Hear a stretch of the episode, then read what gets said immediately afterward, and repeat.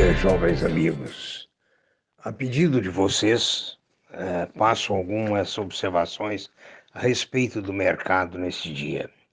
Lembre-se sempre de colocar as suas dúvidas para que a gente ou fique com mais dúvidas ou as esclareça através do e-mail previsioneseconômicas@gmail.com.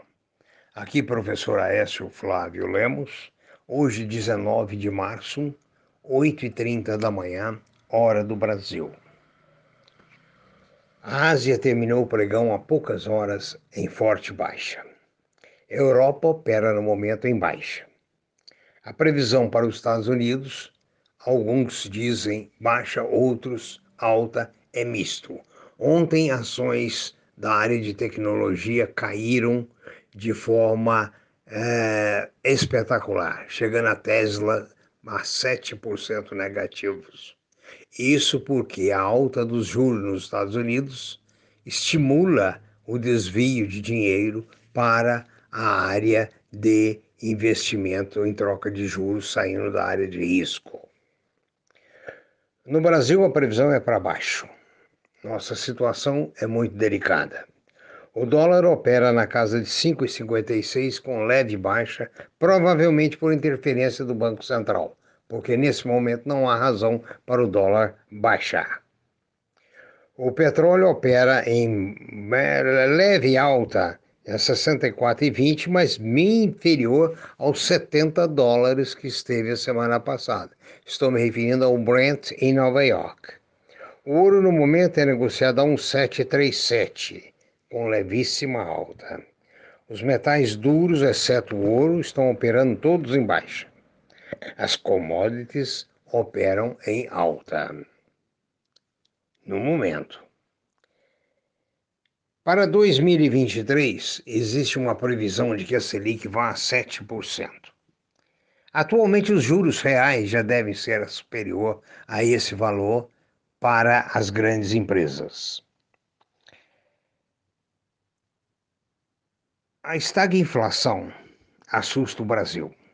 Juros mais altos, empresas com lucros menores e o povo com salários menos disponíveis, tendo em vista os fechamentos lockdowns, a ausência de compradores, a diminuição do poder aquisitivo e assim sucessivamente.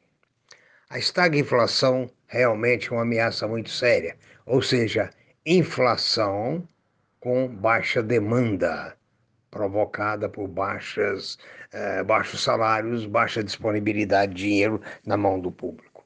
O Covid é outro grande inconveniente para a situação brasileira, porque ah, o número de mortes aumenta a cada dia, já ameaça a ausência e falta de remédios, ah, já sabemos da situação catastrófica dos leitos. Tanto é que São Paulo está antecipando cinco feriados, que irão, se não me engano, do dia 26 ao dia 1 agora de abril, para forçar mais uma vez o pessoal ficar em casa. Ou seja, essa antecipação esticará esse período de lockdown. O André Brandão, para piorar a situação brasileira, apresentou seu pedido de demissão de presidente do Banco do Brasil, mostrando com isso a fragilidade da equipe do atual presidente, que só no Ministério da Saúde, se não me engano, já passaram três ministros em pouco mais de um ano. Eu quero chamar a atenção para a questão dos juros, o abuso dos juros, e para que você diferencie uma empresa se ela tem lucro operacional, que você vai ver pelo EBITDA, conforme já explicado há poucos dias em outro podcast, ou se ela está ganhando com juros exorbitantes.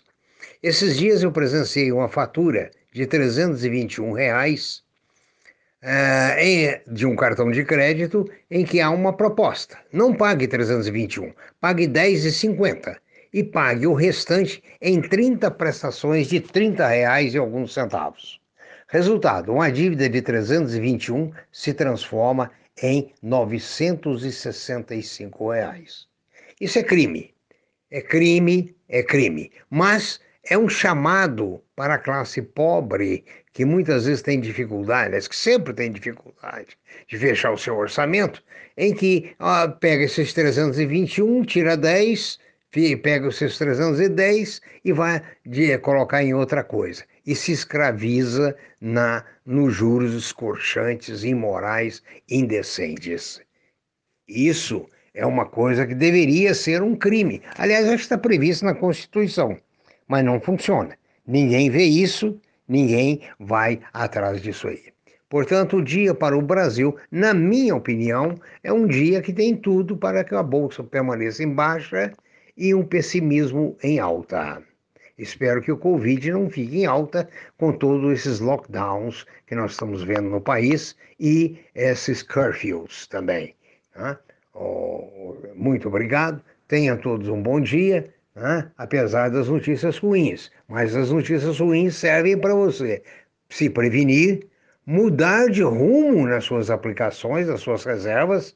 Se você as tem, é um dos felizes de ter reservas ainda hoje, aqui na pátria amada e idolatrada, e se oriente para aquilo que pode te dar menos prejuízo ou algum lucro no futuro. Tenham um bom dia, desculpem pelas más notícias, mas não fui eu quem as criou ou as provocou.